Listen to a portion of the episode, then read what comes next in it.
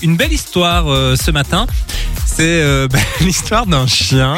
Qu'est-ce qu'il a fait Elle se fout de moi, c'est insupportable. Non, non, pas du Il faut tout. savoir que dès que je parle, Mano m'imite. Et euh, voilà, regardez-nous en fin de vision, funradio.be pour voir un peu à quoi, euh, quoi on ressemble. Bah oui, oui. Mais c'était- Et elle continue, c'est ça le pire. On parle de Bref. chien. Parlons de chien. Euh, c'est une histoire qui se passe euh, en Suisse. En fait, c'est euh, bah, des gens qui habitent à, à Genève qui ont euh, décidé de partir en vacances en Allemagne. Ok, donc jusque-là, un couple normal qui part en vacances. un couple normal qui part en vacances, mais ils ont décidé de bah, laisser leur chien, un couple d'amis, pour ne pas partir avec leur chien en vacances. Et du coup, ils ont amené euh, leur chien à Berne, une ville qui est située euh, quasi 200 km plus loin que chez eux. Mhm.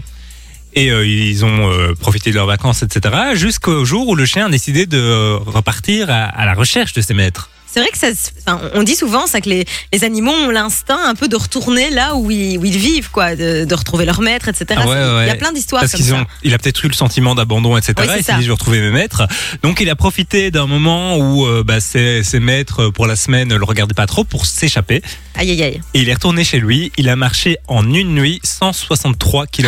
c'est fou quand même. Et du coup, il est arrivé chez lui et personne, ils étaient en vacances. Mais et puis la capacité de, de se repérer et tout, parce que 200 Ah ouais. km, c'est énorme, quoi. Surtout tu que vois. je suppose qu'il fait pas la route souvent. Et quand il fait la route, c'est en voiture, etc. Oui, et non. malgré tout, il a retrouvé euh, sa maison. C'est instinctif hein, chez les animaux. Et je trouve cette histoire dingue. C'est hyper dingue. Moi, j'ai une petite anecdote. Euh, le- la sœur de mon copain habite dans le sud de la France et euh, dans, dans- près des montagnes, tu Ok. vois.